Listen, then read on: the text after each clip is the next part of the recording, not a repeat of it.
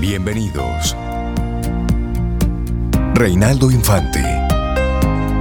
Cintia Ortiz. Sobeida Ramírez. En Camino al Sol.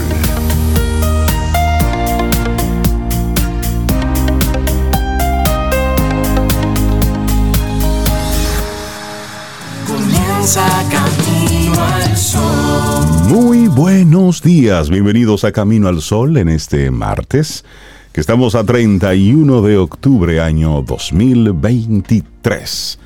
Buenos días, Cintia Ortiz, Obeida Ramírez, a todos nuestros amigos y amigas Camino al Sol oyentes. Buen día, ¿cómo están? Hola Rey, buenos Buen días día. para ti, para Cintia y todos nuestros Camino al Sol oyentes. Yo estoy bien alineada con ustedes ya, eso hace Ya, falta. Era cuestión de días. Sí, alineada días. totalmente con ustedes. Alineada con uno qué? para ¿Sana o todos. con gripe? ¿Cómo es la todos cosa? para uno. Buen día. Escúchame a ver. A ver, qué voz más romántica sí todavía. Esa, y con lluvia. Oh my God. Buenos días, Rey. Buenos días a ti, Camino al Sol oyente. Feliz martes, 7, 7 de la mañana, hoy 31 de octubre. Hoy sí. Hoy sí ya se acabó octubre. Hoy vamos a Ay, terminar ay, sí. de Cerra. hacer lo que tengamos que hacer que sea en octubre, porque eso es hoy. Ay, ya, cerremos este negocio ya. Sí, sí, sí. Pero sí. vamos a abrir este nuevo día que está ahí. Tocando las puertas, ya la abrió, se está colando su primer café en la mañana. Ay, sí, un café especial. Por Ay, supuesto, sí. un café especial que trajo Sobe de la Loma. Importada de las montañas de la República Ay, para que Dominicana. sepa. Sí. Y trillado, eso es recogido a mano y después ahí lo, lo, lo muelen así. Ese fue el café que le traje. A Cintia. Ya. ¿Ustedes creen que Sí. Sobeida siempre falta por trabajo? No, no es por trabajo No. siempre. A veces por estar ahí de patica caliente, como decimos. sí, pero Pero hay que hacerlo, veces hay que por- hacerlo. Es por trabajo, porque lo, Hay que lo hacerlo. personal es los fines de semana, sábado, domingo, fines de semana largo. Pero, pero sí, me gustan ambas cosas. Ambas Sí, cosas. Eso, eso- es balance. Y eso es bueno hacerlo. Claro. El cuerpo necesita ese tipo de, de escapadas. Así mismo es. Gracias por recordarnos y traer este cafecito que ahora vamos a degustar. Claro. Lo que pasa es que, mira, no vale la pena mirar atrás y pensar en lo que pudo ser. Enfócate en lo que sí puedes hacer. Y esa es la actitud Camino al Sol el día de hoy, 31 de octubre, que queremos compartirte. No vale la pena mirar atrás y pensar en lo que pudo ser. Ay, si yo hubiese. Si lo yo hubiéramos hubiera". sabido. No, Si no, lo no. Ay, sabido. Enfócate en lo que sí puedes hacer. En lo no que vale sí está en tus pena mirar manos. atrás. Suelta el lloro. Ya Sí. Ay, sí, pasó. suelta eso. pasó. Vamos a lo que sigue ahora. ¿Quién era que decía como que mirar al pasado o mirar al futuro era, era eh, sufrir dos veces? Y es Porque el presente ¿Verdad? ya trae lo suyo. Es Y en lo que sufres dos veces, el presente va pasando. Así es, así es. Y te Entonces- queda ahí como, ay, pero no hice. No. Agua derramada, busca un suape y trate de, de no derramarla la próxima vez. Fáese ahí con ese swap. Sí, es eso, porque entonces nos quedamos en ese, en ese loop mental. Sí, claro. Y debía haber dicho, y debía haber hecho. y- debía haber- Sí, sí, sí, todo eso es verdad, ok, pero no pasó. Entonces, ¿ahora qué es lo que sigue? ¿Qué es lo que sigue? Así es. Entonces, no vale la pena mirar atrás y pensar en lo que pudo ser. Enfócate en lo que tú sí puedes hacer hoy, aquí, ahora. Entonces, hoy tenemos varios días mundiales para nosotros mencionar. El Halloween no lo vamos a decir, porque ahí da, da urticaria lo que pasó el fin de semana. en Aten- atento a. Halloween, ¿verdad? Atento a, a Ay, Halloween. pero me ponen al día porque Ah, yo no, te yo eh, fuera yo del aire estaba te- en un retiro. en La zona la colonial fue una zona como de guerra. Una zona de guerra, De verdad. Sí, nuestra, nuestra querida zona colonial. Pero ya es, de, de eso se ha hablado bastante desde Ay, el sí, sábado. Sí, es Luego ay, te pongo al día. Sí, por favor. Pero hoy es el Día Mundial de las Ciudades. ¿Sí? Qué bonito suena eso. En el 2014, ONU Habitat lanzó una iniciativa llamada Octubre Urbano para poner de relieve los desafíos urbanos mundiales e involucrar a la comunidad internacional en el desarrollo de la nueva agenda urbana que fue aprobada en octubre en el 2016 en la ciudad de Quito en la conferencia de Habitat 3. Entonces, piense usted, esta hermosa ciudad nuestra, Sí, y si usted nos escucha desde Santiago, piense en su ciudad, en Santiago. Y si nos escucha de la Romana, piense en la ciudad de la Romana. Y si nos escucha desde Salcedo, piensa en la ciudad de Salcedo. Es decir, cada una de las ciudades. Cómo las estamos gestionando, cómo las estamos cuidando, cómo se van desarrollando, cómo una u otra forma parte vital de nuestra dinámica. Y al mismo tiempo cómo nosotros entonces estamos permitiendo que algunas personas la malutilicen. Y también el tema del, del diseño y del desarrollo, eso es, eso es importante. Pero ¿por qué tener un Día Mundial de las Ciudades? Bueno, mire, es que más de la mitad de la población mundial, un 54% aproximadamente, o 4 mil millones de personas en números, vive en ciudades. En los últimos decenios la, humanidad ha experimentado un crecimiento urbano considerable. Para el año 2030 se estima que unos 5 mil millones de personas vivan en ciudades. La vida en las ciudades supone una oportunidad de desarrollo para las personas. Son un hervidero de ideas, centro de comercio, cultura, ciencia, comunicación, pero también plantean problemas de desarrollo sostenible, de contaminación, de infraestructuras y recursos. Este Día Mundial de las Ciudades se promovió con el objetivo de promover el desarrollo sostenible de las mismas y fomentar la cooperación entre países para planificar la urbanización. Ello maximiza la capacidad de las ciudades para generar empleo y riqueza y para fomentar la diversidad y la cohesión social entre diferentes clases, culturas, etnias y religiones. Las ciudades deben ser diseñadas para vivir juntos, para crear oportunidades, para permitir la conexión e interacción y para facilitar la utilización sostenible de los recursos compartidos, de los recursos que son de todos. Uno de los retos más importantes de las ciudades es resistir ante los desastres naturales, que los compartimos todos en todo el mundo, aunque sean diferentes. Ya lo Y saben. últimamente han afectado a, a núcleos urbanos, ya no Claro. solamente en la costa, en la montaña, en los fiordos, no, no, en la ciudad. Cuando Así pasa es. todo, pasa todo. Pasa bueno, todo. Y- si vemos eh, eh, y las imágenes de lo que ocurrió en Acapulco, por ejemplo, hace unos días, con Sí, ese huracán. Correcto. Eso fue terrible, pero si vemos los bombardeos que están sobre Gaza y vemos las fotografías del antes y el después, es decir, lo que pasa en ese lugar nos afecta a todos. Y eso no tiene que ver con posición social, no tiene que ver con edad, no tiene que ver con género, no tiene que ver con ideologías. es la humanidad. Exacto. Bueno, y como cada año hay un tema que tiene la ONU para este día, y este del 2023 es financiar un futuro urbano sostenible. En el Día Mundial de las Ciudades de este año nos sumergimos en el apasionante tema, financiar un futuro urbano sostenible para todos. ¿Y qué significa eso?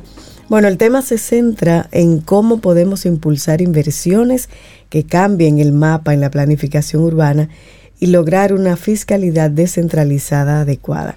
Esta planificación urbana es como el mapa de un viaje.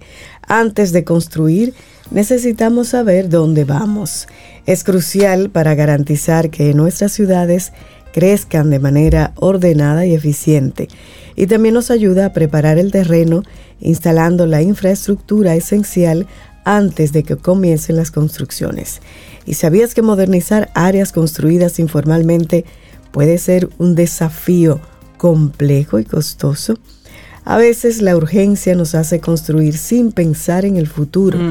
Con la inversión adecuada y la planificación inteligente podemos crear ciudades que sean sostenibles, prósperas y accesibles para todos. Mira, Sobre y- todo sostenibles. Imagínate que cada ciudad aquí tenga la infraestructura que necesita, los recursos, esa planificación que necesita para que la gente en Salcedo se quede en Salcedo y prospere en Salcedo. Y la de la Romana en la Romana. Y Asua en Asua, porque en todos hay recursos. Claro. Lo que Sí. pasa es que hay que modificarlos, explotarlos, eh, digamos, manejarlos, gestionarlos, pero en todos hay recursos. La solución no puede ser coger un vehículo, una guagua, venderlo todo y arrancar para la no, capital. No debe ser la solución. Claro, Porque no lo haremos sostenible ni aquí ni allá. Claro. Y hay un ejemplo de, de cómo se transforma y que es posible transformar una ciudad. En los años 80, Medellín, y no conozco Medellín, pero me han contado y he leído un poco, Medellín era la, la ciudad casi número uno en asesinatos del mundo. Es correcto. La- los pleitos y las guerras por las drogas y eso, Medellín era prácticamente inhabitable.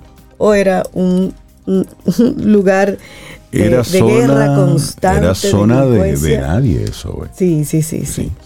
Pero eh, se decidió transformar esa ciudad y la planificaron. Y hoy Medellín es un referente de lo que es una transformación urbana. Hay calzadas, Cintia, que son así como árboles. Vamos para allá porque yo quiero ir. Yo quiero ir. Árboles, la ciudad to- está totalmente Sí. arbolizada. Y además, en los lugares que antes eran, como tú dices, Rey, tierra de nadie, que han construido escuelas. Centros, bibliotecas, centros culturales. centros culturales. Y los barrios, los barrios peores, ahora se han convertido en espacios de arte. Exacto. Entonces es posible. Yo he escuchado Es maravillas. posible. Yo también, yo quiero ir para allá. Es, es, es posible. Y ahí hay un tema, es la decisión. Claro. Claro, Y también una comunidad que se empodera. claro. Y, es, y es eso. Así es que hoy en este Día de las Ciudades, pensemos cómo estamos gestionando la, la ciudad de Santo Domingo, las principales ciudades que tenemos, porque cada uno de, de nuestros pueblos tiene su, su capital, tiene su Sí, ciudad principal. sí, Entonces. ¿cómo estamos gestionando? ¿Qué tan, ¿Qué tan sostenible es para los que la habitan y para los que la visitan? Es decir, pensar en una cosa y otra. Son las 7:17 minutos en la mañana de este, de este martes, que estamos ya cerrando el mes de octubre. Estamos a 31. ¿Les parece si arrancamos con, con música? Sí, yo, yo creo que sería buena idea arrancar con, con música en este, que es lo que soy, ¿verdad? Martes. Sí, Martes 31 de, de octubre. Y hay una canción ahí, Rey, que si tú quieres le das para allá. Una canción Sí. de, de Manerra, que a mí me encanta. Es de, Manera está imparable. Desde No, no, aquí le ¿tú- mandamos tú un abrazo. eso? Lo de sí, avanzando es- mucho, mucho en su carrera. Qué bueno. Sí, sí, sí, lo de Eso- Manera es un, éxito. eso está bueno. Sí, Eso es trabajo. Eso, sí, sí. Exacto. Con cabeza, sí, sí. Bajado de a poquito. Sí, sí, sí, sí. Sí, Pero Pero de a poquito entre comillas, porque él, yo no sé, entre él y Xiomara Fortuna, yo no sé cuál de los dos produce más canciones por minutos. Porque y cada... eso se llama trabajo.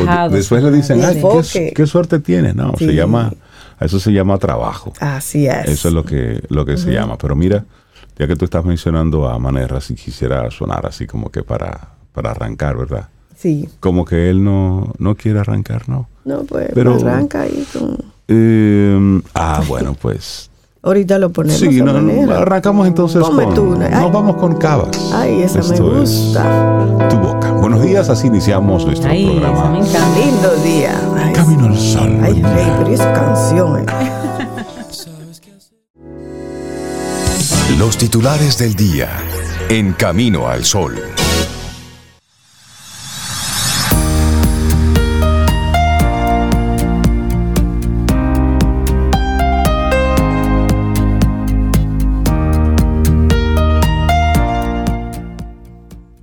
Siete veinticinco minutos y si acabas de conectar con Camino al Sol te decimos, no vale la pena mirar atrás y pensar en lo que pudo ser. Enfócate en lo que sí puedes hacer. La primera frase que te compartimos es de Thich Nhat Hanh. El momento presente es el único momento seguro disponible para nosotros y es el único momento en el que podemos experimentar la vida. Ni antes ni después. Thich Nhat sí. Bueno, algunos de los titulares que recoge la prensa en este día. La Junta Central Electoral decidió anoche utilizar un nuevo sistema electrónico para transmitir los resultados de las elecciones 2024 y de paso quedaron descartadas las tecnologías que la institución adquirió en los comicios 2016 y 2020. El Pleno de la Junta Central Electoral dispuso mediante la resolución 74-2023 que los equipos que serán utilizados para la digitalización, el escaneo y la transmisión de los resultados en los colegios electorales para las elecciones municipales, congresuales y, y pres- presidenciales del 24 serán laptops y multifuncionales. Es decir, tenemos para las nuevas elecciones un nuevo sistema electrónico y el conteo de votos manual. Como que cada cuatro años Pero eso es estamos como- eso es inventando. híbrido, un sistema híbrido. Sí, es un sistema híbrido. Es como que cada cuatro años estamos inventando algo nuevo y hay que Sí. comprar nuevos equipos. Eh, ¿Escuchaste la palabra? Hay que Sí. comprar nuevos equipos, es que experimentar algo nuevo, cada cuatro años. Pero bueno, es uno de los titulares. Bueno, aquí va el otro y el presidente Luis Abinader declaró ayer que el gobierno está tomando medidas para controlar situaciones como las que se produjeron el pasado sábado en la ciudad colonial, afirmando que la seguridad del lugar está garantizada. Eso pasó el sábado. El gobierno reaccionó inmediatamente y el domingo toda la situación estaba bajo control, expresó el gobernante. Durante un encuentro con la prensa en la semanal, Abinader indicó que para las celebraciones de Halloween en diferentes años se han producido diferentes situaciones, unas mayores, otras menores, pero que las autoridades están tomando medidas respecto al tema. El mandatario dijo que el hecho se produjo debido a una serie de acciones y propuestas a través de redes sociales que realmente afectaron. Asimismo, Abinader sostuvo que se trata de un área pública, no privada, por lo que no se le puede prohibir a ninguna persona visitar el lugar, pero sí controlar las acciones que se hacen allí. El jefe de Estado adelantó que cuentan con un sistema de monitoreo de redes sociales para así advertir de situaciones similares a las del pasado sábado, donde decenas de jóvenes formaron un caos en la ciudad colonial. Ujú. Así es. Bueno, y hoy es el Día Mundial del Ahorro. Diario Libre hace un artículo ahí donde habla de cuánto han crecido los ahorros depositados por los dominicanos. Esto es un estudio que fue publicado, unas tendencias que fueron publicadas por la Superintendencia de Bancos.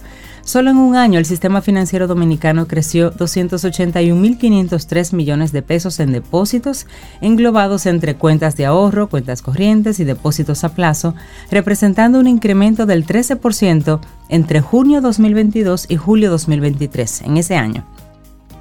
El superintendente de bancos, Alejandro Fernández, resaltó ayer la importancia de estas cifras, destacando que el ahorro colectivo estimula el desarrollo económico mediante la canalización oportuna de recursos para los sectores productivos y hacia el consumo de las familias. Y aprovechando entonces que hoy se conmemora el Día Mundial del Ahorro, la superintendencia publicó la quinta edición de su informe sobre tendencias del ahorro en la República Dominicana. Pueden buscarlo ese estudio. Ahí se ven, por ejemplo, cómo a diciembre de 2022, en términos porcentuales, República Dominicana encabezaba la lista de ahorros. República Dominicana con un 27.5, seguida luego de Chile, luego Argentina, luego México, América Latina y el Caribe englobados en una unidad. Brasil, Colombia, Nicaragua y El Salvador que aparece con la única medida negativa, menos 4.5. Según el informe a junio pasado, el 89.8% de las captaciones del sistema financiero se estaban concentrando en bancos múltiples. El resto se distribuía 8.3% en asociaciones de ahorros y préstamos, 1.5% en bancos de ahorro y crédito y las corporaciones de créditos y entidades públicas de intermediación financiera contaban con el 0.1 y el 0.3% respectivamente. Es bueno estudiar esta información y tenerlas y saber dónde están los dineros de los dominicanos. Cambiamos ahora de tema. ¿Usted lo vio? ¿Usted lo vio? Sobeida Ramírez, ¿usted vio la carrera de anoche? Ay, yo vi el pedacito. ¿Usted vio el pedacito? El bueno, pues la sí. República Dominicana ganó la medalla de oro en el relevo mixto 4 por 400 metros en los Juegos Panamericanos con un gran cierre de Marilady Paulino. Una inmensa Paulino que voló este lunes en la pista del Estadio Nacional de Santiago de Chile comandó el triunfo de Dominicana, con un tiempo de 3 minutos 16 segundos y 5 centésimas. El cuarteto de República Dominicana obtuvo el oro con Paulino, que no tuvo rival en el remate final junto a sus compañeros Ezequiel Suárez, Anabel Medina y Robert King, y le dieron a su país la sexta dorada en estas justas. La plata se la llevó el equipo de Brasil con 3.18.55 y el bronce fue para Estados Unidos con 3.19.41. En la carrera el cuarteto quisqueyano hizo una gran prueba desde el inicio con un veloz Suárez que le entregó el bastón a Medina, quien a su vez pasó el suyo a King como líder de carrera. Así es que, anoche, qué bueno. Era- La verdad es que voló ella sí, yo vi. sí, porque ya. ella ganó mucho a poquito. Sí, de, pero sí, sí. mucho, de a lejos que quedó la del segundo lugar. lejos. Bueno, en otra información, el Tribunal Constitucional declaró no conforme a la Carta Magna los dos días de licencia paterna que establece el artículo 54 de la Ley 1192 del Código de Trabajo por vulnerar el derecho a la igualdad entre géneros y el principio de razonabilidad. El dispositivo de la sentencia del TC establece que la parte final del artículo 54 del Código de Trabajo viola también los derechos de familia y el principio de interés superior del niño establecidos en los artículos 39, 40, 15, 55 y 56 de la Constitución. La Alta Corte exhorta al Congreso Nacional a revisar en un plazo no mayor de dos años la legislación en lo concerniente al período de licencia de paternidad reconocido a todo trabajador, estableciendo un nuevo plazo de duración que resulte más acorde a los principios de igualdad y razonabilidad, plazo que deberá ser ajustado progresiva, progresivamente según las circunstancias socioeconómicas hasta que alcance el permiso que se le otorga a la madre a fin de que garantice real y efectivamente el ejercicio de una paternidad responsable en condiciones de igualdad de género. Bueno, y en otro orden suspenden la instalación de semáforos inteligentes. La DGCP constató irregularidades en el proceso de la Intrant. El anunciado cambio de semáforos tradicionales por inteligentes que realiza el Instituto Nacional de Tránsito Terrestre, el Intrant, fue suspendido ayer por la Dirección General de Contrataciones Públicas, la DGCP. La institución tomó la decisión tras conocer las denuncias llevadas a esa instancia sobre la empresa Transcore Latam SRL. Contrataciones Públicas emitió una resolución en la que emite la suspensión como medida cautelar luego de constatar tres irregularidades de las tantas que presentaron un grupo de empresas en contra de la adjudicación y posterior contrato del Intrant con la razón social.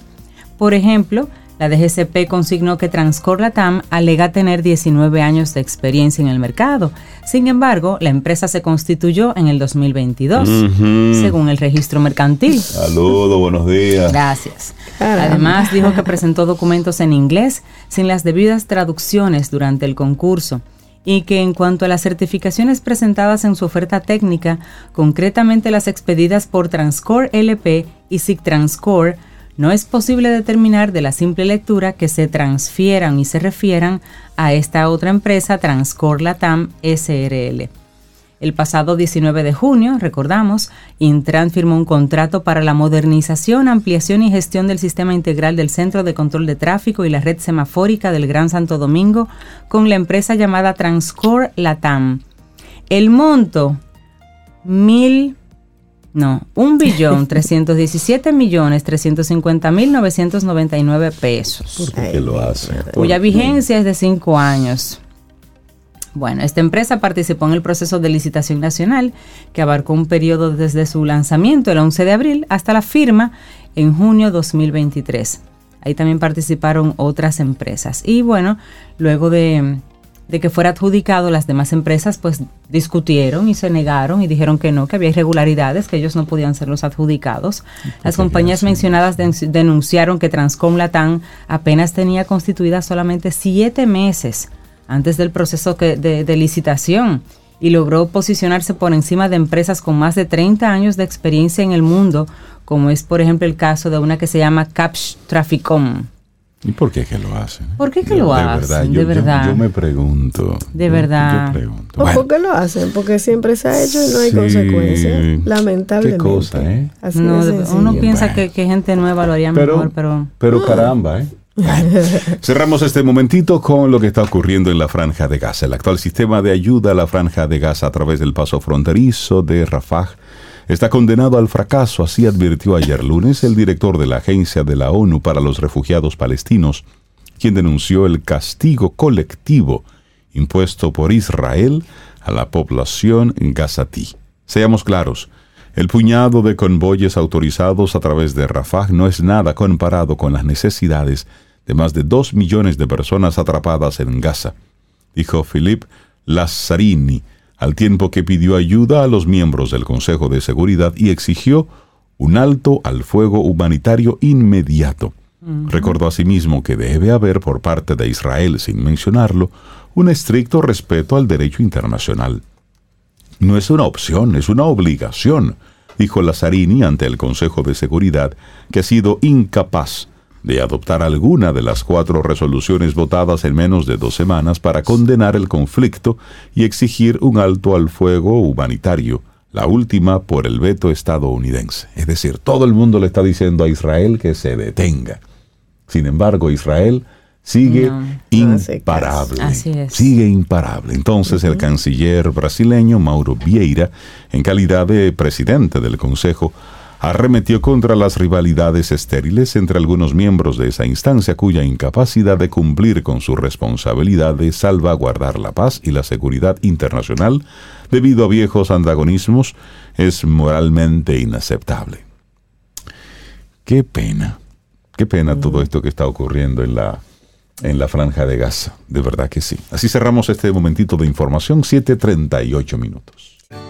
Laboratorio Patria Rivas presenta En Camino al Sol, la reflexión del día.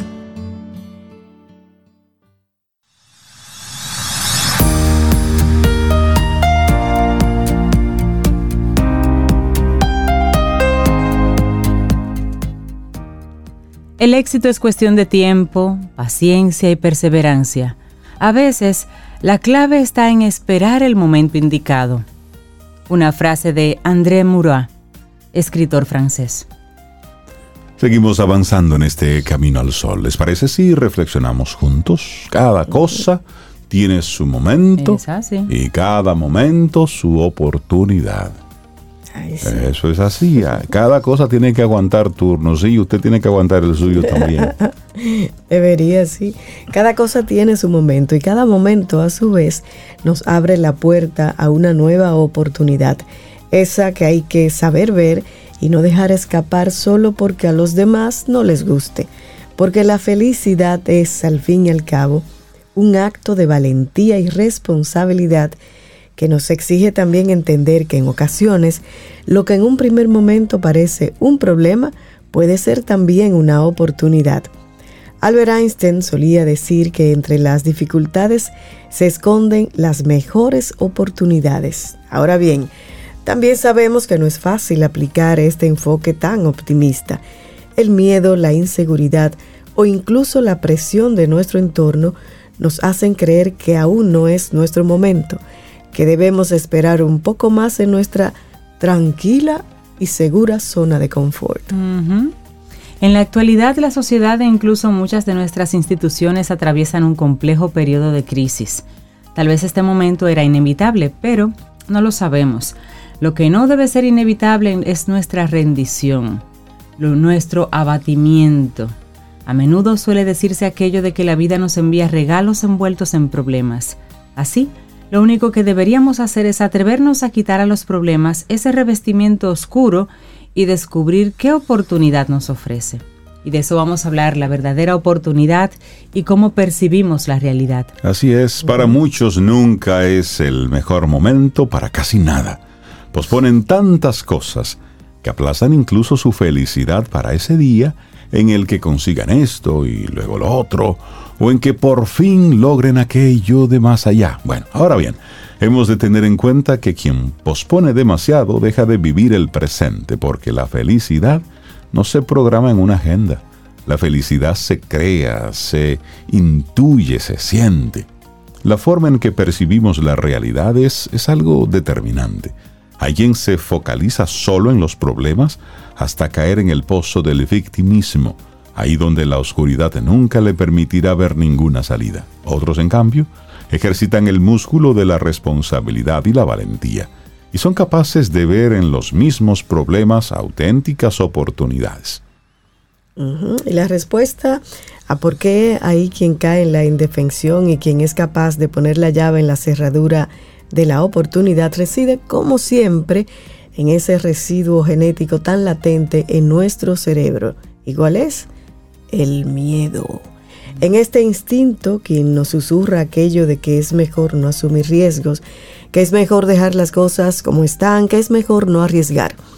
Sin embargo, hay que tener en cuenta que ante cada oportunidad perdida, ante cada momento no aprovechado, aparece otra aplastante dimensión que debemos tener en cuenta, la frustración. Así Pero es. ¿cómo aprender a ver las oportunidades? Eso es lo que todos queremos saber. Sí. Bueno, el día de hoy en cualquier librería especializada encontramos múltiples manuales que nos explican cómo hacer de los instantes de crisis nuestras mejores oportunidades. Es común que se ponga como ejemplo a Steve Jobs, muy común, en especial el reto que le supuso tener que afrontar su propio despido de Apple. Lejos de rendirse, lejos de convertirse en víctima, creó, por ejemplo, otra empresa, ese gigante de animación llamado Pixar. Por otro lado, muchos de nosotros, y sin llegar a estar al mismo nivel que alcanzó Steve Jobs, también afrontamos en estos momentos alguna que otra dificultad. Por ello, estamos seguros de que las estrategias que vamos a describirte rápidamente a continuación pueden ayudarte, pueden ayudarnos a reflexionar en ellas y a tenerlas en cuenta. Así que claves para saber intuir tus oportunidades. Así es, agarre su taza de café, o de chocolate, o de té de jengibre. Y piense en Mm, esto. Sabemos que nuestro principal enemigo es el más cotidiano, el que está ahí siempre fastidiando, es el miedo. Ya lo hemos dicho en varios momentos. Entonces es pues el momento de coger las riendas de nuestra salud emocional y entender que la vida, la felicidad, acontece más allá de la línea del miedo. Solo un paso más allá de la zona de confort. Entonces, por un lado, hemos de darnos cuenta que un problema no está en las circunstancias externas, sino en nuestra mente. Intenta verlo como una oportunidad de aprendizaje y no como algo que escapa a tu control.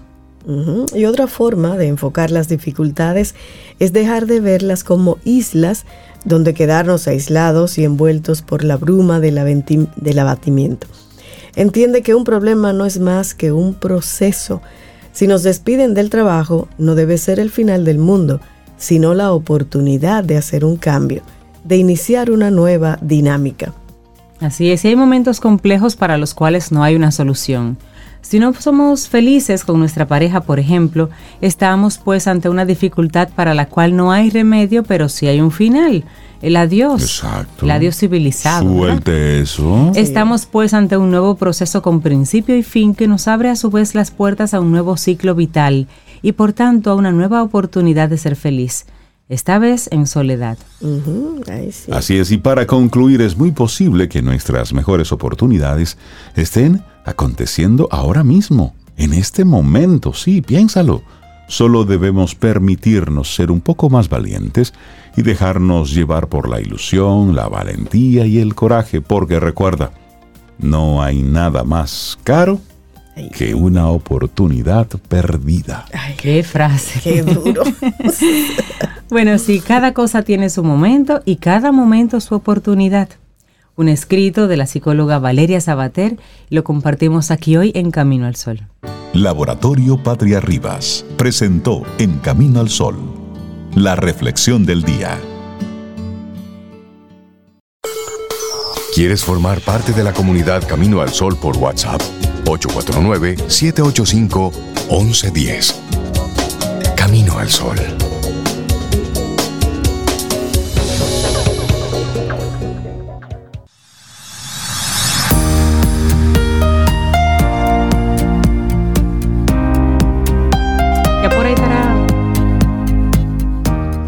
La frase que sigue. Baltasar Gracián, así es. El pasado ha huido, lo que esperas está ausente, pero el presente es tuyo. El pasado ya se fue, lo que esperas está ausente, pero el presente es tuyo. Exacto. y en Totalmente. Ese es el autor, Baltasar y- Gracián, que no tenía ese dato. Y en este presente, sí, Cintia Ortiz ya está aquí del Eusebio. Claro que sí, presente y atenta y debe contarnos, pero será en otro programa, cómo le fue por allá, Ay, por Allende ay. los Mares. Pero Eso aquí, está pendiente. pero aquí la saludamos. Hola Delta Eusebio, escritora, profesora, educadora y persona querida aquí en Camino al Sol. ¿Cómo estás, Delta? Buen día. Yo estoy muy bien. Qué bueno. Se oye muy Estoy bien. viva. Y además hay que agregarle ahora, Rey, a. Delta, ultra senderista. Óyeme. Ultra Buen día, Delta, ¿cómo estás? Hola, querida Delta. Yo estoy muy bien. Precisamente haciendo el camino de Santiago descubrí este libro que traigo hoy. Otro fin del mundo es posible. Correcto, que me sirvió de reflexión durante las noches y, y me llevó, óyeme, a, a pensar en, en la vida en general, Sí. en cómo la vivimos, en qué esperamos, en qué podemos hacer. Este es un libro fabuloso, escrito por Alejandro Gaviria, académico, escritor y político colombiano.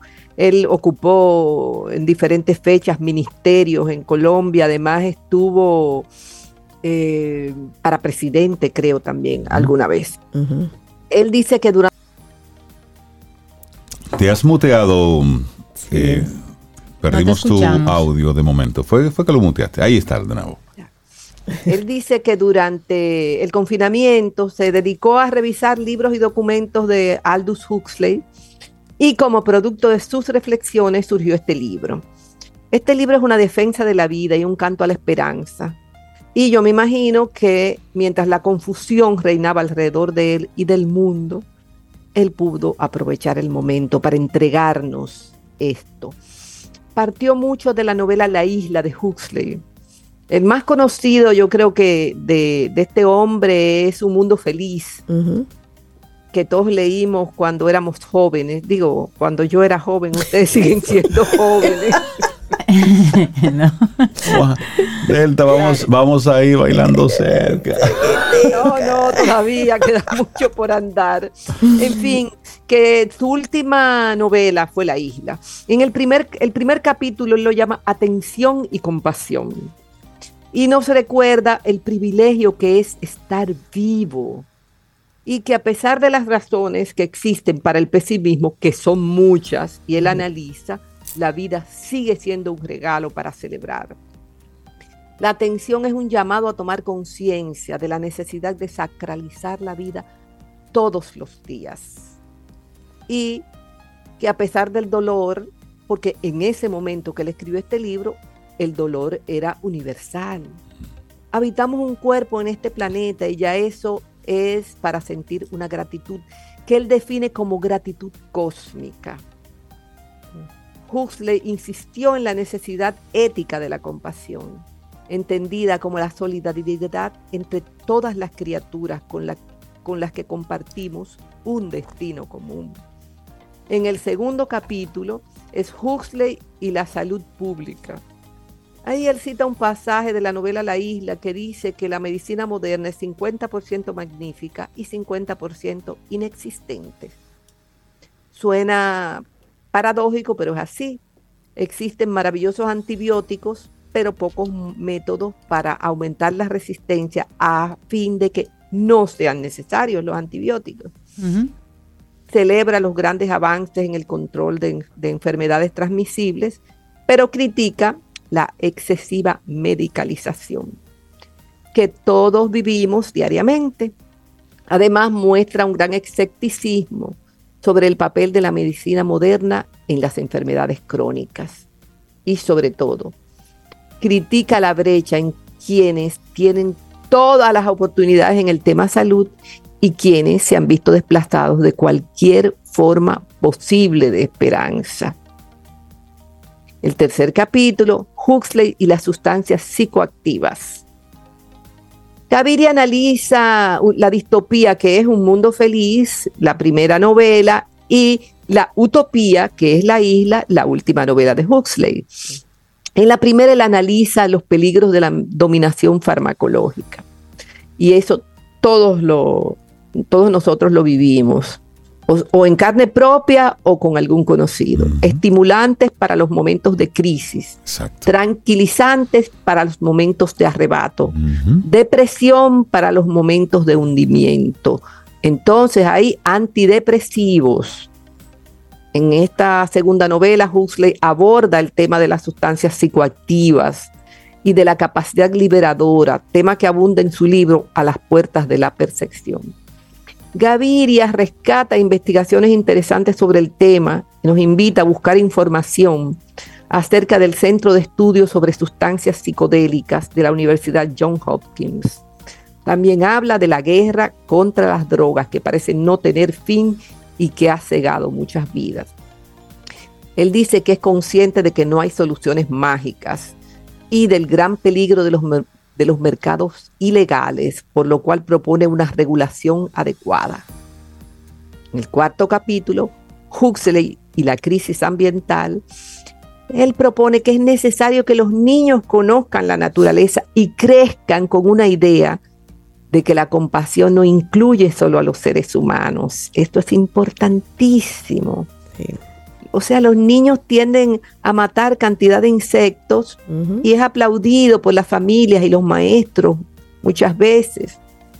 Permitirles abandonar el antropocentrismo en el que nos formaron a nosotros y que aprendan a respetar todo tipo de vida, ya que algunas religiones han estimulado la postura de que el ser humano está por encima de todas las criaturas creadas y que Dios creó el mundo para beneficio de nosotros, lo que nos ha llevado a tratar las vidas que entendemos que no son humanas como si fueran seres no sintientes.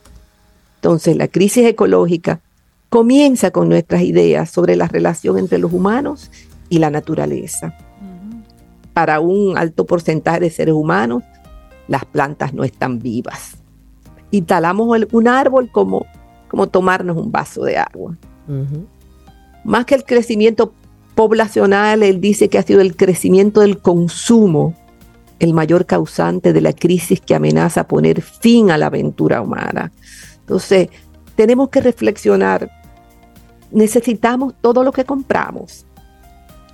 En el quinto capítulo, Huxley y la educación, él propugna por una educación integral, porque consideraba que la especialización absoluta recluía al ser humano en una sola parte de la vida.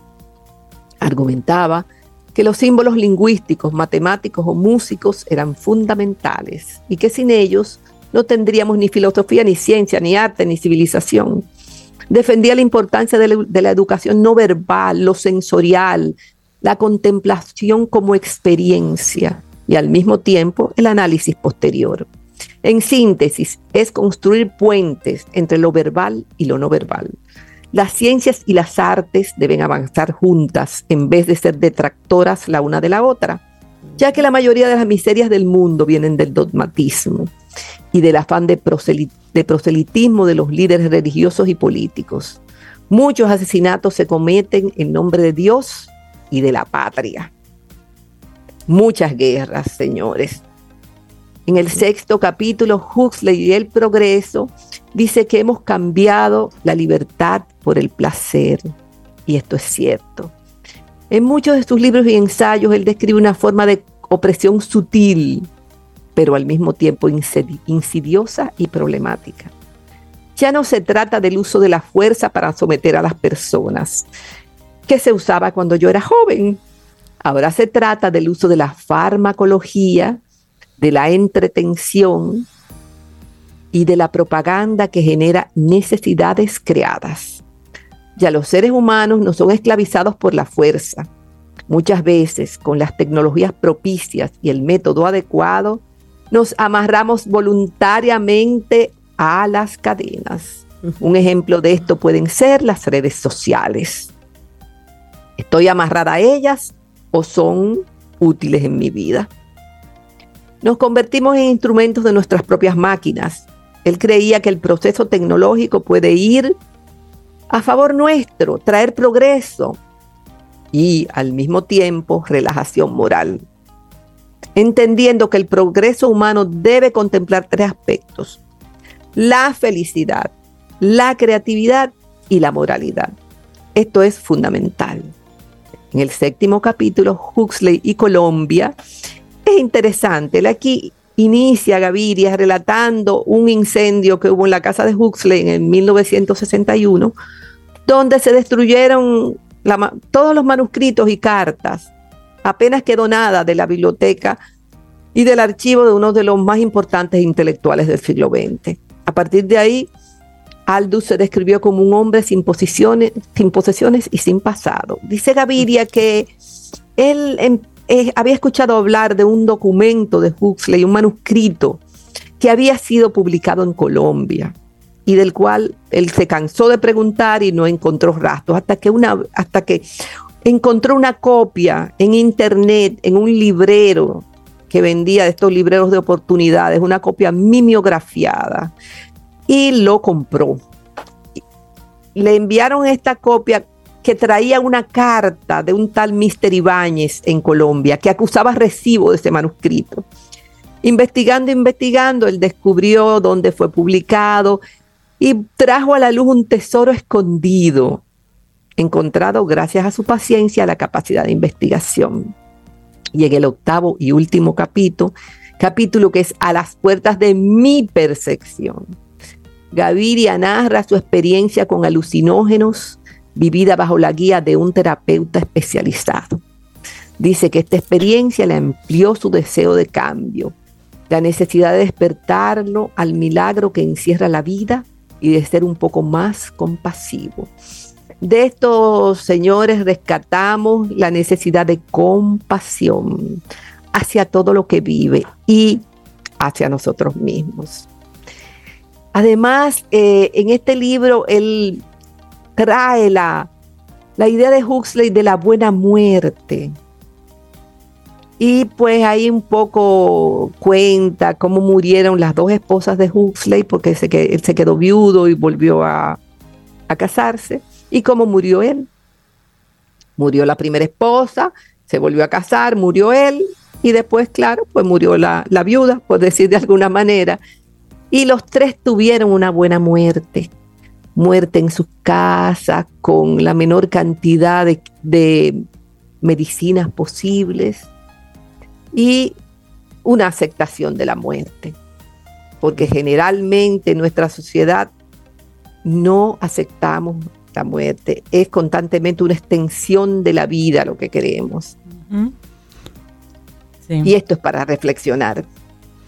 Muchísimas gracias Delta por este regalo. Solo para poner un poco en contexto, ya que lo has mencionado durante todo tu durante toda tu conversación, Aldous Huxley era un escritor, un filósofo británico que emigró a Estados Unidos y bueno, pues escribió novelas, ensayos y tenía como, como tema así que lo, que lo apasionaba los temas espirituales, la parapsicología, el misticismo y sobre esto él escribió muchos, muchos títulos, muchos libros y se le considera como uno de los más importantes representantes del pensamiento moderno. Él falleció a principios de la década del 60, 1963.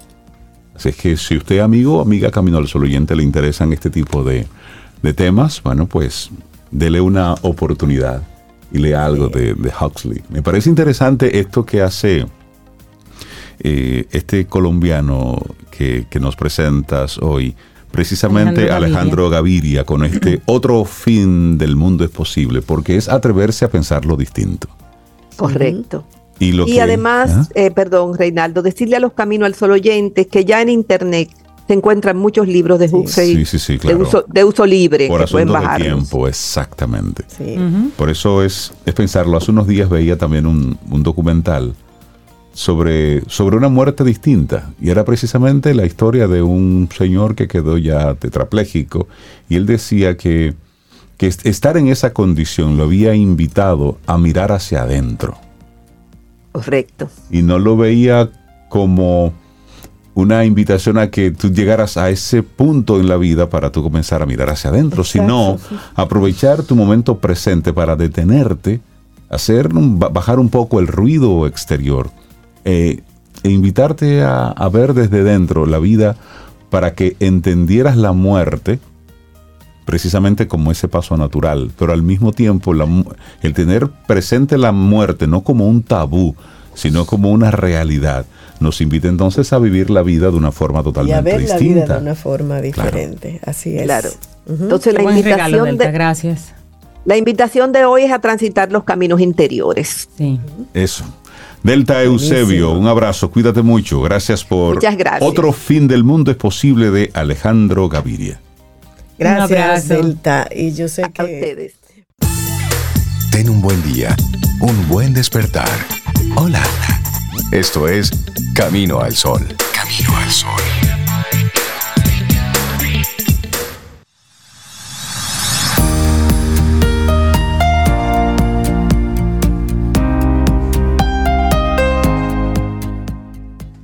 No esperes a que lleguen las circunstancias ideales.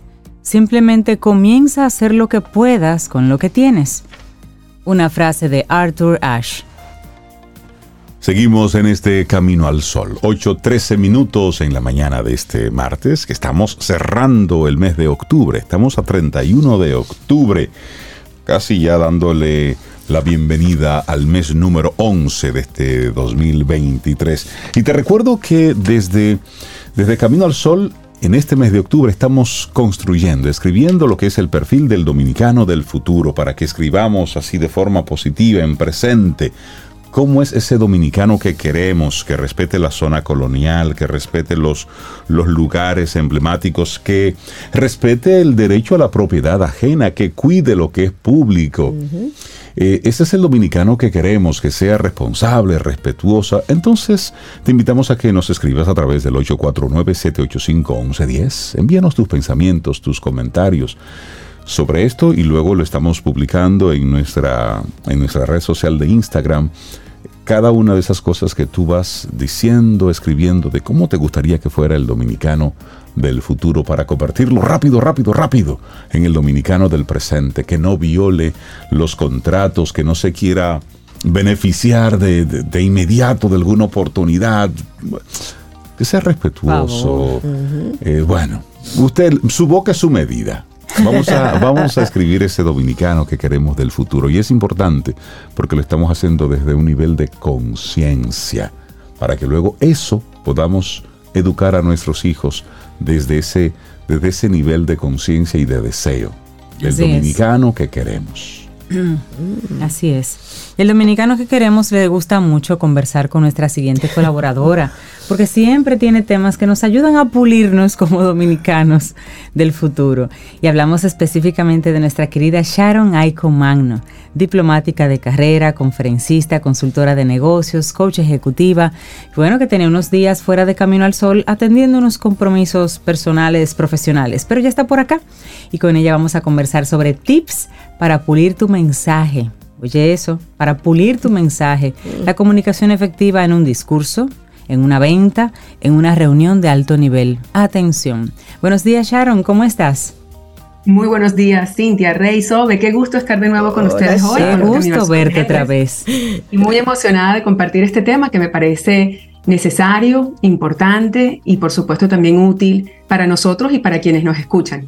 Así, es, así es. Bueno. Sharon, cuando iniciábamos esta conversación, nuestra productora Loandri trajo unas, unos papel, lápiz y papel. Ahí le mandó Sharon. Y, ahí le mandó Sharon. Entonces, bueno, aquí está. Eh, díganos, profe, ¿qué es lo que vamos a hacer hoy? Ajá, muy bien, así me gusta, con actitud de aprendizaje y dispuestos a todo. Así me gusta, Rey. Bueno, varias cosas. Primero comentarles por qué este tema. Porque el tema de afilar, pulir, mejorar nuestra comunicación, nuestra construcción de mensajes. Pienso que mm, también alineado a, muchos de los, de los mensajes que compartía Delta hace, hace poco, estamos en estos momentos en, tiempos de necesidad de empatía, de compasión, de conexión, de entendernos unos a otros. Y quizás uno de los elementos que tenemos que abordar es cómo construir esos puentes de contacto y de conexión. Y por supuesto el principal puente es a través del lenguaje, a través de la expresión, obviamente también el arte y muchas otras formas, pero la comunicación está a la mano de todos. Y si afilamos la manera en que nosotros expresamos nuestras ideas, un poco con el fin de acercarnos al entendimiento y a la comprensión que pueda generar en el otro, en esa medida también creo que contribuimos a la paz, a la empatía, al entendimiento y a la mejora en la calidad de vida. Entonces, por eso pienso que este tema es importante y más aún en, tiempos tan complejos como los que estamos viviendo, en la situación que, sabemos está ocurriendo a nivel global. Entonces, bueno, primero también contarles anecdóticamente que como participo en conferencias, en clases, en cursos y también, por supuesto, me nutro y participo en muchas conferencias a las que asisto para aprender, siempre me llama la atención algo de mi propio comportamiento y es que me pongo a observar la forma en que el conferencista o la persona que está comunicando algo entrega el mensaje. Y eso me llama mucho la atención porque en ocasiones me distraigo del mensaje en sí mismo. Entonces, una cosa es cómo lo comunicamos y otra cosa es qué estamos diciendo. Pero en mi caso, en mi caso muy personal, a mí siempre me distrae mucho la forma. Y me puse a pensar y a reflexionar por qué. Y después entonces llegué a la conclusión de que hay tres factores claves a la hora de, de, un poco entender por qué algo nos llama la atención, por qué algo lo recordamos de un evento, de una experiencia, y qué hace que nosotros actuemos en función de algo que hemos escuchado. A veces es porque la persona que se está comunicando es alguien conocido, alguien que queremos, alguien que, que, admiramos o respetamos. Otras veces es porque el mensaje es divertido, o es profundo, o es interesante. Pero la mayor parte de las veces, cuando ocurre esta simbiosis de que recordamos, de que nos entretiene y llama la atención y, y de que actuamos en función del mensaje, es por la forma en que fue entregado el mensaje. Más que la persona y más que el mensaje en sí mismo. Entonces, la forma en que nosotros construimos el mensaje a mí me parece fundamental. No sé si todos los Camino al Sol oyentes y ustedes estén de acuerdo conmigo, pero hoy quiero aportarles una técnica muy sencilla y por eso el papel, para que preparemos y pulamos la forma en que nosotros construimos nuestro mensaje y nuestra entrega. ¿Están listos allí, mis chicos? Claro, listos. Estamos. Excelente. Bueno, lo primero que vamos a hacer, ¿verdad? Tenemos una hoja en blanco. Okay. Es que la vamos a doblar en cuatro tenemos la hoja eh, blanca, grande, mm. y la vamos a dividir en cuatro. A nuestros amigos Camino al Sol oyentes, que busquen por ahí una hoja eh, normal de esa de 8 y medio por 11 o no importa hasta tipo hasta, carta le dice tipo carta Así es, tamaño carta tamaño quienes carta. estén conociendo por supuesto lo tienen que visualizar y no lo pueden hacer Exacto. pero quienes estén en casa y lo pueden hacer se los recomiendo haciendo mucho aquí por es ellos. una técnica A ver. fabulosa aquí tenemos Ajá, okay. Listo. lista bien. Entonces, en la primera parte, en este primer cuadrante, uh -huh. vamos a colocar título. Okay. Vamos a colocar título. Y cuando abrimos la hoja y la tenemos en cuatro partes, ¿verdad? Cuatro cuadrantes, vamos a ir anotando en cada uno de esos cuadrantes unos títulos. Se los comento a ustedes, chicos, que me siguen con el papel y a, a nuestros Camino al Sol oyentes. Recuerden estos cuatro aspectos o cuatro ventanas. La primera, audiencia. ¿A quién nos estamos dirigiendo? Audiencia, es el primer cuadrante. Aquí, audiencia. Segundo cuadrante, contexto o coyuntura. Contexto o coyuntura. Tercer cuadrante, data. Ahí podemos poner facts, eh, estadísticas, anécdotas, imágenes. Y por último, en el último cuadrante, orden y ya les explico espérate, entonces qué significan cada una de estas cuatro el tercero, por data. favor. Ah, data. El tercero, data. el tercero es data. Data, ok. Lo tenemos. Entonces tenemos audiencia, contexto, data y orden. orden. Entonces, ¿qué tenemos que tener en cuenta entonces cuando vamos a preparar nuestro mensaje?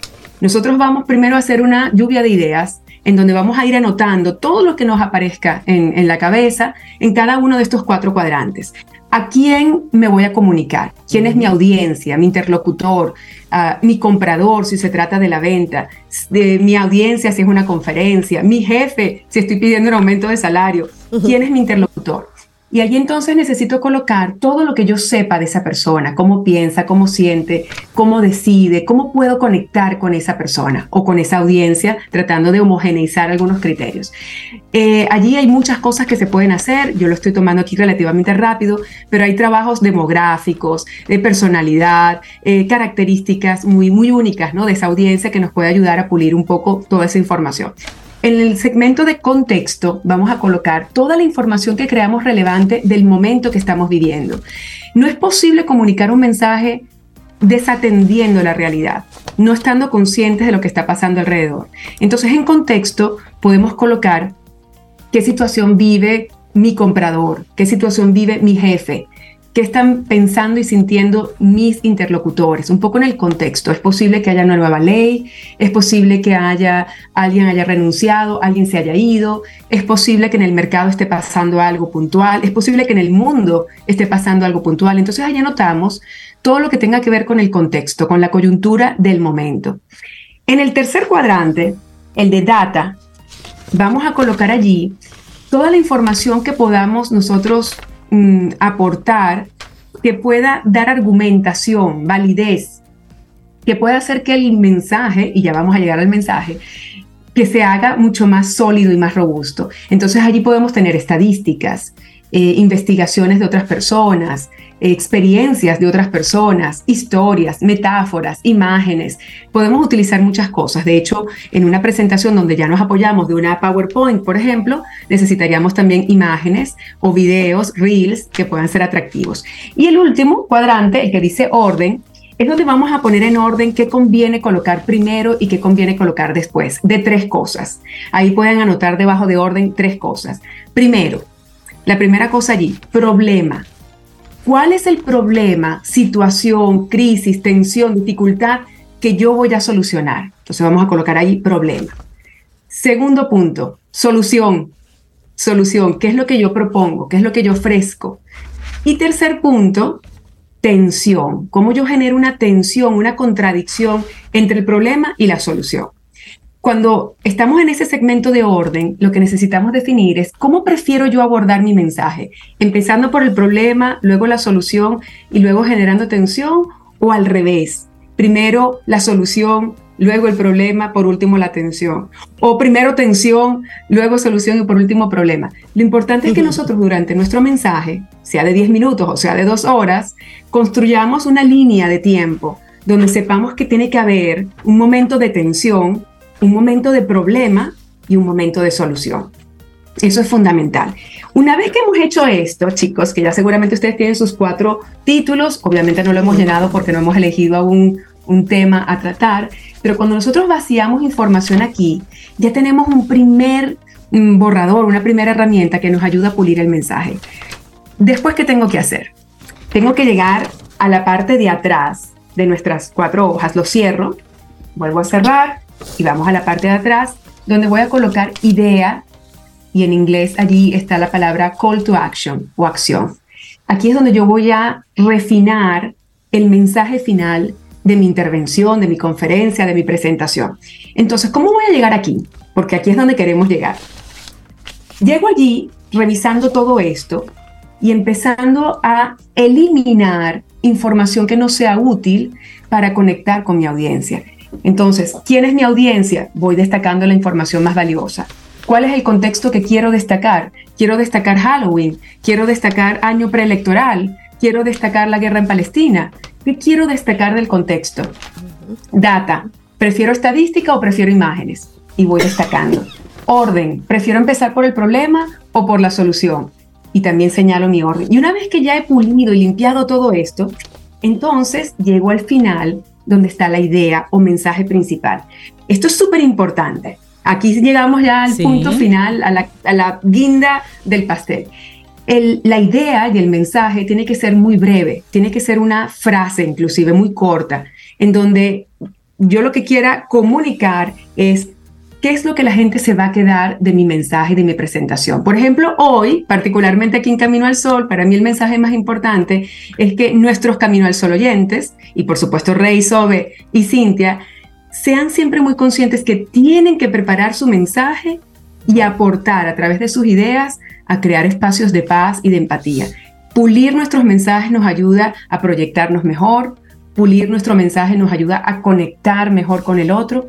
Y lo más importante de todo, pulir nuestro mensaje nos ayuda a que el otro nos recuerde, el mensaje por supuesto le sea útil y que actúe en función de ese mensaje. Entonces, para mí, por ejemplo, sería valiosísimo que nuestros Camino al Sol oyentes, a partir de esta, de esta presentación hoy en la mañana, entiendan lo importante que es, en función de su interlocutor y de la profundidad y, valía de su mensaje, que tengan el tiempo, y en 10 minutos se hace, de hacer este ejercicio y pulir su mensaje para que sea mucho más profesional, mucho más efectivo y que por supuesto al final nos sintamos orgullosos de la manera en que estamos transmitiendo nuestras ideas. Buenísimo.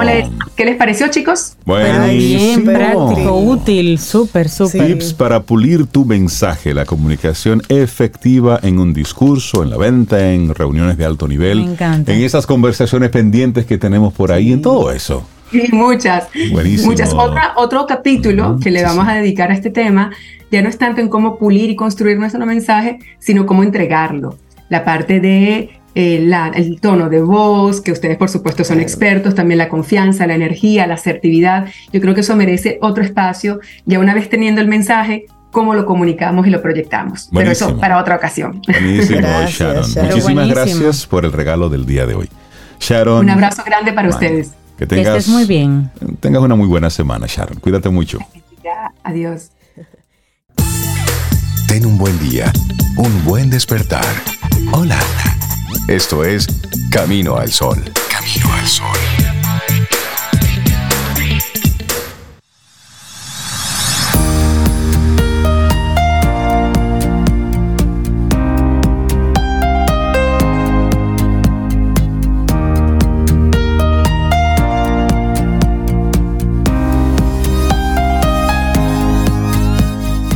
Esta siguiente frase es súper poderosa, es del autor Wayne Dyer y dice, el presente es el punto de poder, hazlo vibrar de energía positiva.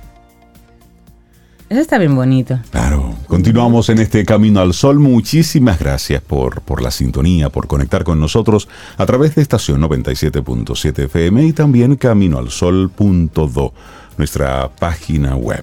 Bueno, y tenemos, tenemos visitas importantes aquí en cabina para hablar de un tema que papá, mamá, adulto debe prestar atención. Darle los buenos días, la bienvenida a Jonathan Javier y a Rowena Martínez, parte del Instituto Dominicano de Desarrollo Integral y están liderando un proyecto que me parece sumamente interesante para que luego nos comenten, para hablar sobre el impacto del consumo del alcohol en los adolescentes y la importancia de generar conciencia. Jonathan, Rowena, bienvenidos a Camino al Sol, ¿cómo están? Muchísimas gracias por recibirnos. Nos sentimos sumamente felices de estar aquí y acogidos. Pero vine locutora. Casteada, se dice eso. Bienvenida, está casteada ya. Muchas gracias, de verdad, muy agradecido por la oportunidad. Qué bueno. Bueno, hablemos de lo que se trata el proyecto Smashed para entonces darle el contexto a lo que será el tema del impacto del consumo de alcohol en adolescentes. ¿Qué es Smash? Claro que sí, Smash es una iniciativa que trabaja la prevención de bebidas alcohólicas en menores de edad de 11 a 17 años. Y esto nosotros lo hacemos a través del cine y del teatro. Combinamos este arte tan importante con educación para poder llegar a los adolescentes de una mejor manera. Claro que sí, es una propuesta que eh, está promovida por Diageo Em, tiene ya alrededor de 15 años implementando.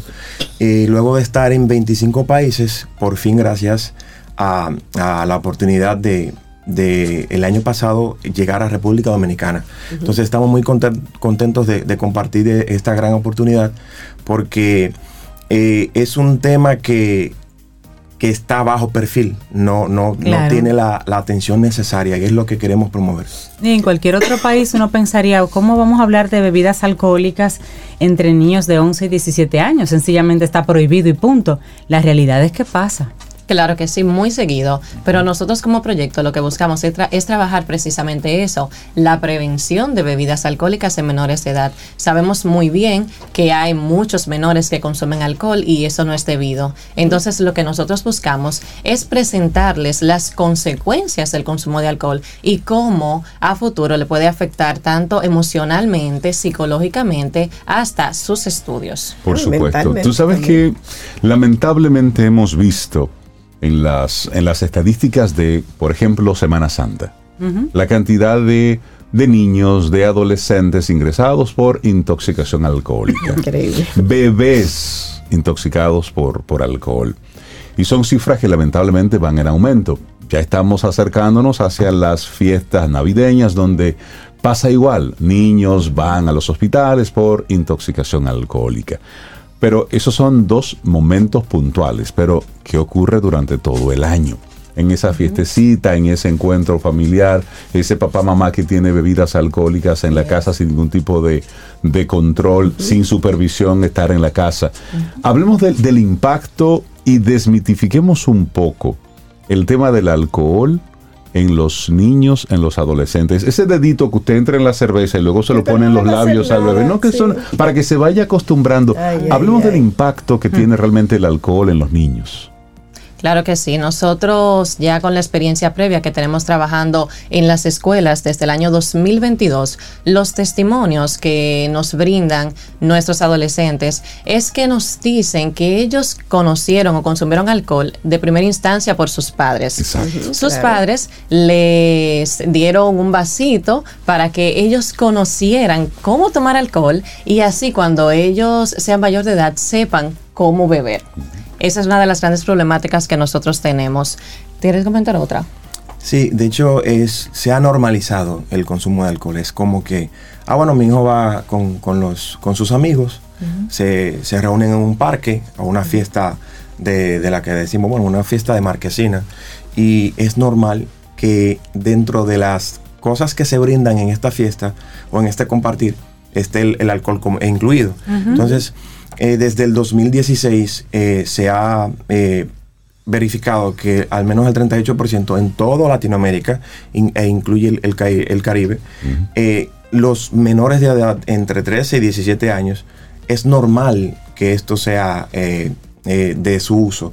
Entonces, con Smash hemos comprobado a través de las, de las presentaciones en, las- en las- en los centros educativos de que los jóvenes no es una sorpresa que eh, la información de no puedes consumir alcohol siendo menor de edad, sino que además de saberlo, de que el, el consumo no es debido, simplemente eh, lo, lo ven como algo normal.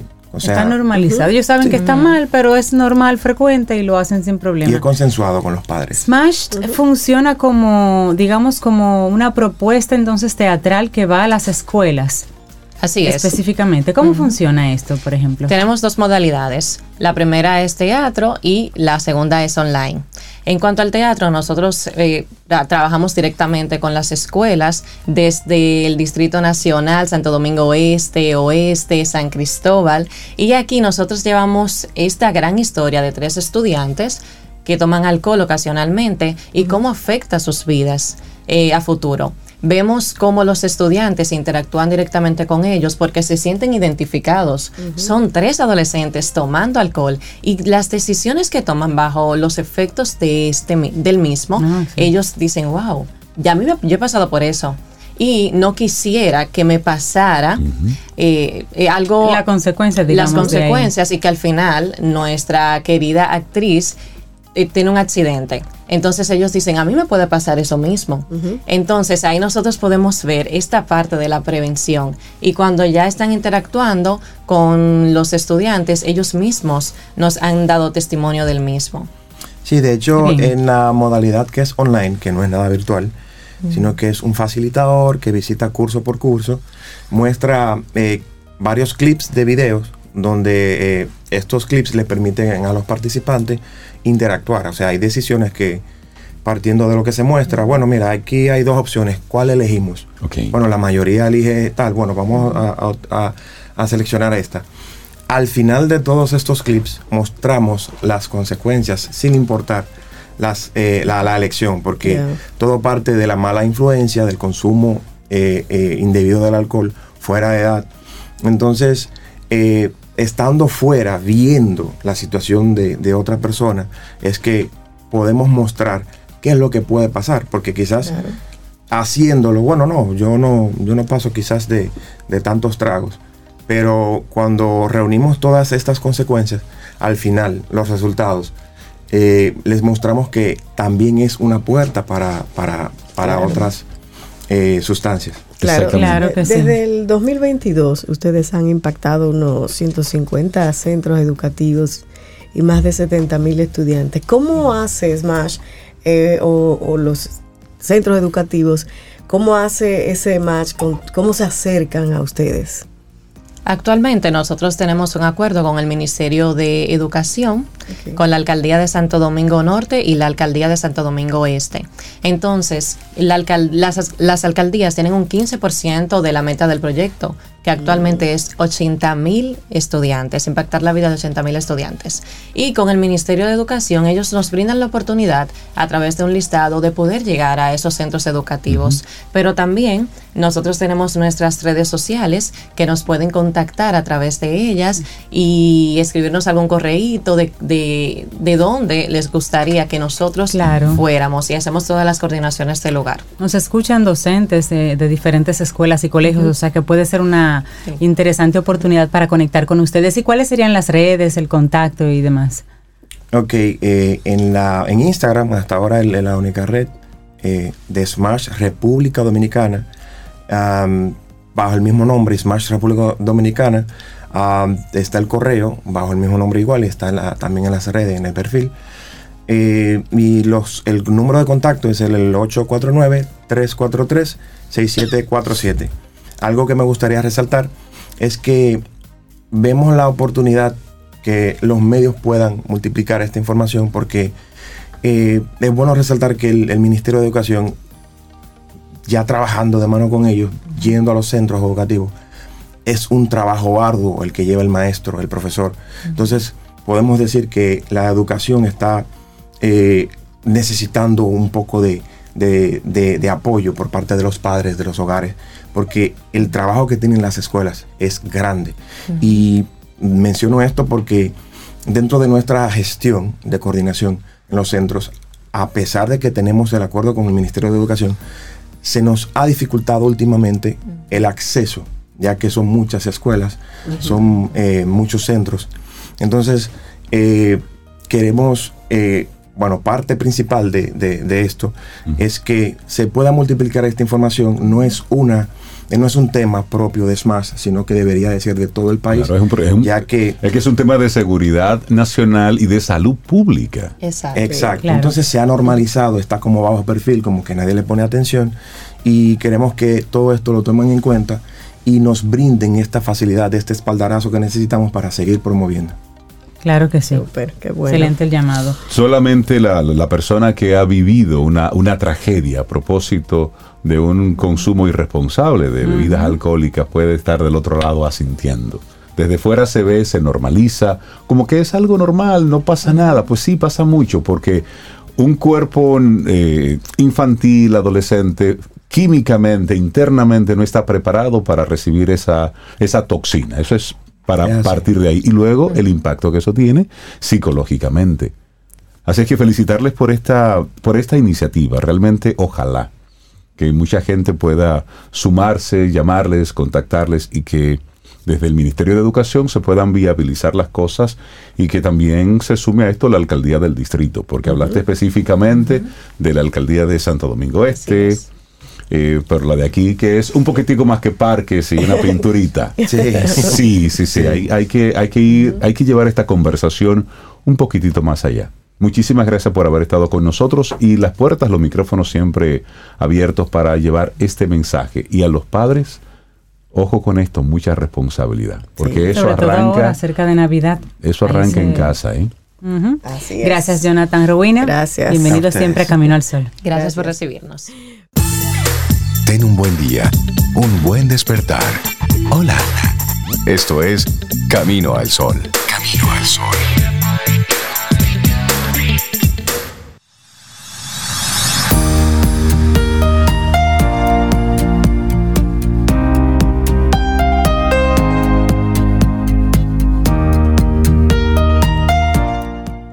El arte de vivir es saber cómo darle importancia al hoy. Una frase de James Thurber, un comediante norteamericano.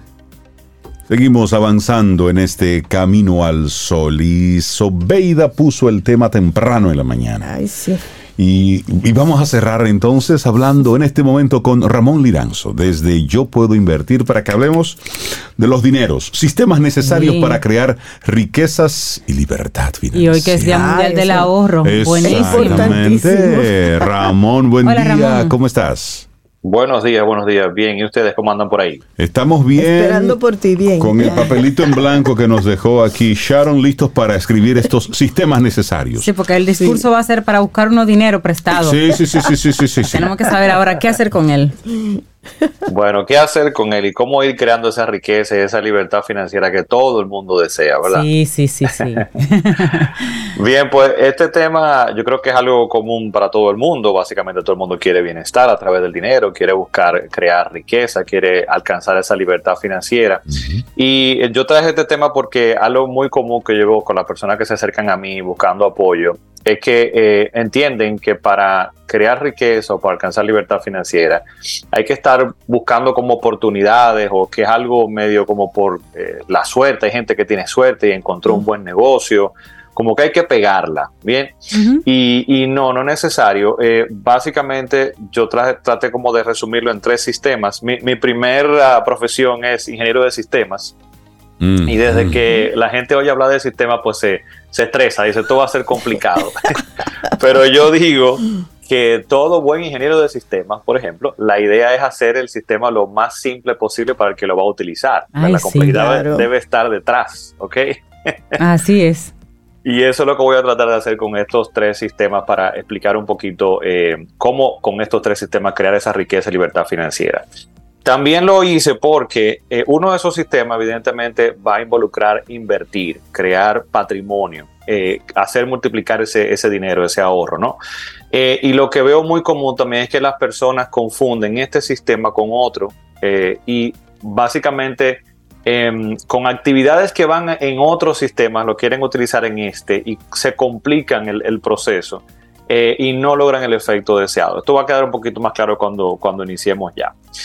Eh, y comenzamos con el primer sistema. El primer sistema que yo necesito de estos tres para crear riqueza y libertad financiera es un sistema de generación de ingresos. ¿okay? Uh -huh. Esto va a sonar muy sencillo, estos tres sistemas, pero es la realidad, es así de sencillo, señores. Yo necesito un sistema de generación de ingresos. ¿Qué es esto? Un empleo, un negocio, ¿okay? algo que me cubra mis necesidades básicas, una actividad que yo voy a realizar que debe cubrir, cubrir mis necesidades básicas y mi estilo de vida. ¿ok? Entonces, suena muy tonto y muy sencillo así, pero lo que me pasa regularmente es que mucha gente confunde lo que es invertir con esto de generar un ingreso regular. Entonces, ¿a qué me refiero? Hay personas que se meten entonces en el asunto de hacer trading, por ejemplo, mm -hmm. que no sé si me han escuchado, que es esto de estar comprando y vendiendo acciones, por ejemplo, estar pegados en un computador tratando de hacer dinero viendo lo que está pasando en los mercados, o deciden que lo que van a hacer es construir, por ejemplo, viviendas para alquilar y demás. Óyeme, y no está mal esas actividades, son actividades que tú puedes realizar y complementar, ¿ok? Pero debemos separar esto de lo que es invertir, porque invertir no debe quitarte tiempo de lo que es tu actividad central de generar ingresos para tus necesidades básicas y regulares, ¿ok? Uh -huh. Entonces, tener bien claro cuál es esta, cuál es mi actividad para generar ingresos regular, confiable, estable, ¿ok? Con el cual yo puedo contar para poder cubrir mis necesidades, mis, mis necesidades básicas, ¿ok? El segundo sistema es un sistema de uso y control de ese ingreso, ¿ok? Un plan para el uso de ese ingreso. Y esto es tan sencillo como que, como un, un presupuesto. presupuesto. sí, señores, hay mucha gente que dice, ay, ahí va con el asunto del presupuesto. Usted no va a poder crear riqueza y libertad financiera sin un orden en el uso de su ingreso. ¿Ok? Lo siento. Ahora bien, lo importante de esto es que mucha gente escucha hablar de presupuesto y dice, ya me van a limitar, ya me van a controlar, y no al contrario. El presupuesto, la idea no es que te limite, es poder utilizar ese ingreso que tú has generado con intencionalidad, dirigirlo en lo que a ti te entrega valor, en lo que a ti te da bienestar. ¿Ok? Y dentro de ese sistema es muy importante que tú logres vivir por debajo de tus medios para hacer el espacio al ahorro. Ese segundo sistema de uso y control de tu ingreso debe ser su intención final, si quieres crear riqueza y libertad financiera en el tiempo, es que debes buscar la forma de que ese sistema te permita ahorrar. ¿Ok? Es tan sencillo como lo siguiente. Sin ahorro no hay creación de riqueza. Punto. ¿Ok? Pueden, co como dicen en, en, en, cuando estás en clase de inglés, no, repeat after me. Sin ahorro no hay creación de riqueza, lo siento. El tratar de ganarte la lotería, de invertir en la acción más caliente, en tratar de, de utilizar criptomonedas, ya lo hemos visto. ya está ahí. Estemos claros con eso. Entonces, el ahorro es la forma más, eh, digamos, estable y confiable, la que más eh, te va a aumentar la probabilidad de éxito en crear ese bienestar y esa riqueza en el futuro.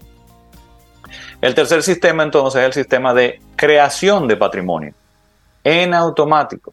Un sistema de multiplicación de ese ahorro, pero en automático. Y esto es invertir. ¿ok? Utilizar ese interés compuesto que vaya trabajando por mí en automático. ¿ok? Para esto yo tengo que tener un plan. Yo tengo que saber cuánto dispongo para ahorrar para ese plan regularmente y lo agregando en esa máquina, en ese sistema, lo voy metiendo sin tener que, tiene que ser una caja negra. Yo no tengo que estar pensando mucho en lo que está pasando ahí dentro. Yo debo definirlo una vez, me va a tomar claro un aprendizaje y, un conocimiento para crear esa máquina primero, pero una vez que yo la creé y definí cuáles son los productos que voy a utilizar, yo no debo estar pensando, yo debo agregar eso en automático. Porque, y aquí viene el por qué hice este, esta analogía de estos tres sistemas, si lo separé de esa forma, la actividad para crear patrimonio, para crear esa libertad financiera, para acumular ese capital que me va a dar libertad a futuro y esa riqueza, esa actividad no puede entorpecer, no puede limitar, no puede afectar ni restar tiempo de mi actividad central, que es la generación de ingresos. ¿Ok? Yo tengo que tener, eso no puede entorpecer con mi trabajo, con mi negocio. ¿Ok? No puedes restarle tiempo a eso porque entonces no lo estoy haciendo correctamente. Y es el error que veo más comúnmente. No, Ramón, que me metí en un curso de trading para poder comprar y vender acciones porque eso es lo que me va a llevar libertad financiera. Óyeme, no está mal que tú hagas ese emprendimiento, pero entiende que es un negocio y que es una actividad aparte de lo que sería creación de patrimonio. Entonces, eh, ¿cómo hago esto? ¿Dónde lo hago? Y ahí está la belleza de la bolsa de valores, que ya creo que en este país ha crecido bastante y hemos visto los beneficios de la bolsa de valores, que te permite invertir en cosas que no requieren ningún tiempo o esfuerzo tuyo. Que tú invertir en un bono del gobierno, que es el producto más seguro en una economía, te va a pagar un 8, 9 y hasta 10% al día de hoy sin hacer absolutamente nada. Cualquier actividad que tú vayas a hacer, de poner un negocio u otra actividad, simple y llanamente tiene que darte más que eso. ¿Ok? Debes generarte un 15, un 20%, porque esto está en automático y de forma segura. Entonces, esa es la aclaración que quise traer con estos tres sistemas para que no mezclemos actividades y sepamos que con estos tres simples sistemas en orden, vamos a crear riqueza y libertad financiera en el tiempo. Es así. Más claro de ahí. ¿Te quedó claro? Ingresar, presupuestar y ahorrar para invertir. Exactamente. Eso es. Está sencillo. El asunto es ponerle a eso cerebro, conciencia y constancia. Y disciplina. Paciencia, constancia. Exactamente. Eso. Ramón Liranzo, la gente, ¿cómo, cómo, ¿cómo te sigue a través de las redes? Pues a través de Yo Puedo Invertir, tanto en Instagram como en Facebook y en YouTube. Y el blog también está yo puedo invertir.com. Ahí estamos. Buenísimo. Gracias, Ramón. Liranzo de Yo Puedo Invertir. Hoy, sistemas necesarios para crear riqueza y libertad financiera. Ramón, que tengas una excelente semana. Cuídate mucho. Gracias a ustedes. Feliz día. Un abrazo y gracias. Gracias, Ramón. Bueno, y así llegamos al final de nuestro programa por este día, mañana miércoles, estrenando el mes de noviembre. Si el universo sigue conspirando, si usted quiere, y si nosotros estamos aquí, tendremos un nuevo camino al sol. Así será, para que sepas. Así nos vamos con Juan Luis Guerra, así se llama la canción. Para, Para que, que sepas. sepas, nos vamos. Todo tiene su hora, me gusta también el título del disco. Así nos vamos, lindo día. Hasta mañana. ¿Qué quieras darle? Sobre, no se quiere, no quiere, no quiere, no quiere, no se quiere ir. No quiere, No quiere. Te digo. ¿Qué Miguel. cosa? Pues entonces, Yo no entiendo. no, pues entonces, no, yo, yo lo Pon ahí cambio. cualquiera, Sí. entonces, dale. Lo importante Déjame ver. es que nos vayamos con música. Sí, sí, sí, sí, sí. sí. Eso es Mira, va- vámonos con, con Peter Gabriel, que siempre es una buena opción. Mm, Sí. In Your Eyes. Eso está Me lindo. gusta. Sí, sí, sí. Si no está Juan Luis, está. Peter Gabriel. Sí. Qué buena opción. Lindo día, también con él. Que tengamos precioso día. Aquí termina Camino al Sol. Pero el día apenas comienza. Vívelo Camino al Sol.